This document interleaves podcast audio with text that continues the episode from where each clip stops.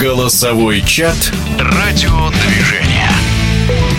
Чемпионат мира по легкой атлетике в американском Юджине настолько атмосферным и зрелищным получился, что хочется еще раз вспомнить одни из самых ярких событий этого турнира в нашем эфире. Чемпионка мира в закрытых помещениях в тройном прыжке, спортивный комментатор Иоланда Чен. Очень красивый чемпионат. Первое, что меня потрясло, это картинка.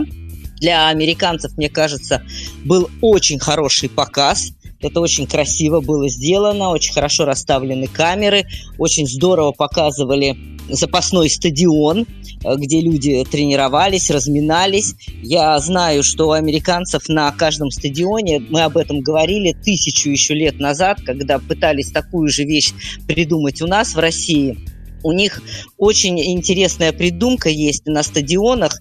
Такие специальные ванны с очень холодной водой и со льдом, бурлящие. Они называются, ну, типа жемчужных вот ванн, которые у нас когда-то были в Сочи. И как только заканчивается тренировка, а в Орегоне, вот в Юджине особенно жарко, после трудных тренировок они тут же заходят, опускаются в эти ванны или целиком, или только ножные есть ванны, и мгновенно происходит потрясающее восстановление. И вот здесь как раз нам показывали такие своеобразные ванны, которые были на запасном поле, куда спортсмены сразу после тренировки или после предварительных соревнований могли опуститься и немедленно привести свое тело в порядок. То есть все на высочайшем уровне. Мне понравилось вот подтрибунные помещения. Я в восторге от этого стадиона, который потрясающе вписан в ландшафт.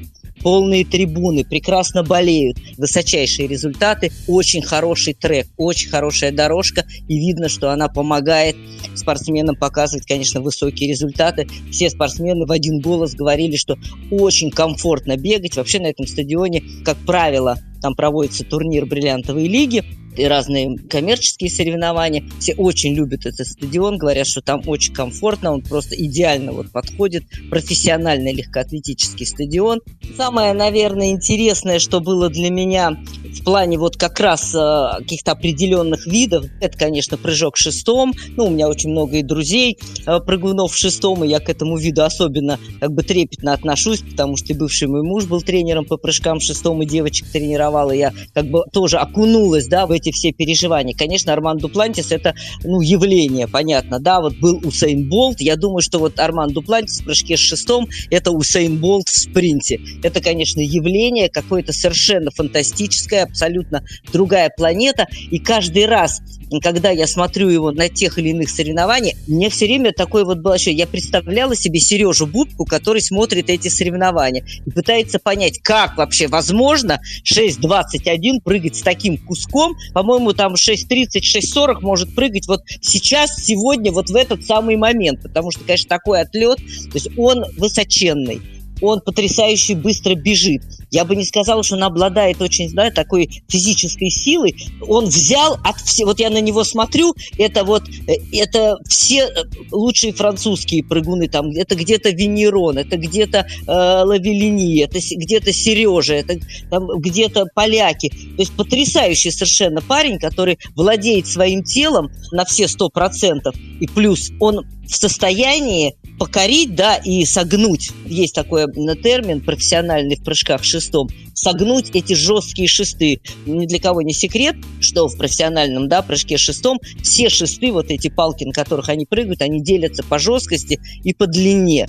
И чем жестче ты берешь шест, и тем выше ты берешь хват, тем выше ты прыгнешь.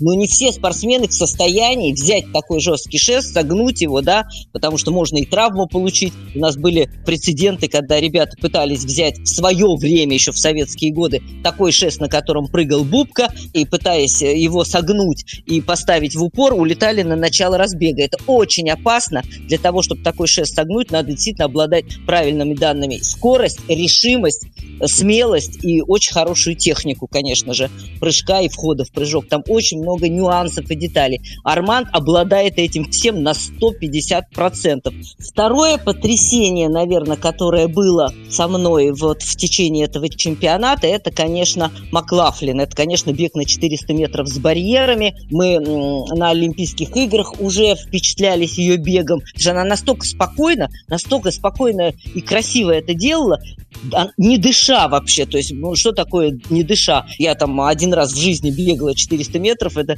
вообще просто катастрофическое, жуткое испытание. Так плохо мне было, что я никогда не забуду, наверное, это состояние. Они, конечно, тренированные, привычные, но все равно мы видим, как девчонки тяжело дышат и устают после дистанции. У нее вообще в принципе ничего не происходит. Она настолько спокойно это делает, что вот первая мысль, которая у меня была, когда я увидела этот круг, абсолютно спокойно, она могла еще быстрее пробежать. А дело в том, что быстрота бега на 400 метров с барьерами зависит от ритма, да, от количества шагов между препятствиями. Мы должны понимать. Первый, кто сделал весь круг в 13 шагов, то есть все барьеры пробежал в 13 шагов из мужчин, это был потрясающий американец Эдвин Мозес. И, конечно, как только он смог пробежать все барьеры в 13 шагов, он установил потрясающее мировое достижение. По-моему, тогда это еще было много лет назад, 47.02.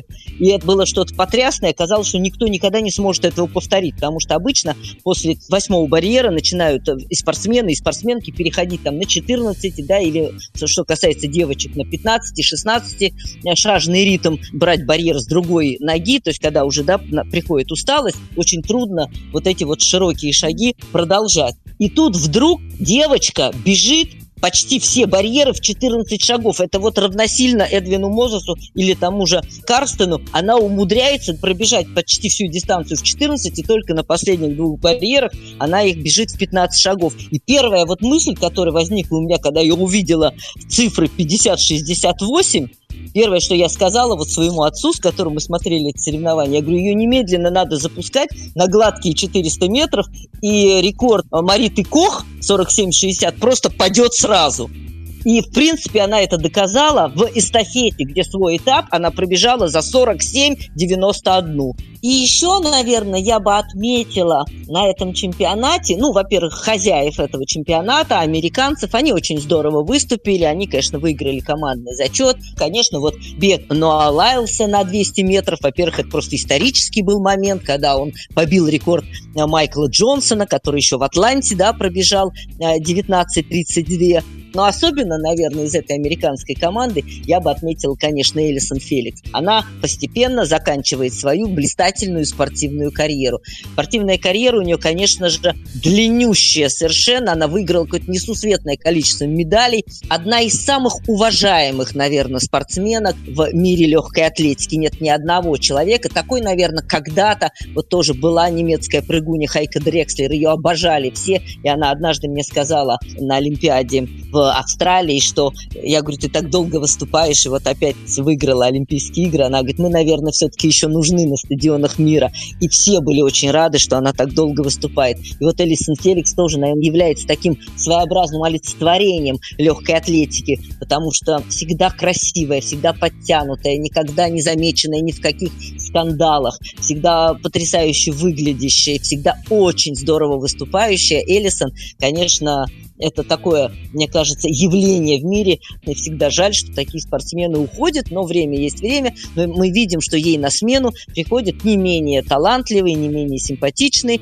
спортсмены, которым только еще предстоит стать такими легендами спорта, как Элисон Феликс. О прошедшем чемпионате мира по легкой атлетике, чемпионка мира в закрытых помещениях в тройном прыжке, заслуженный мастер спорта России Иоланда Чен.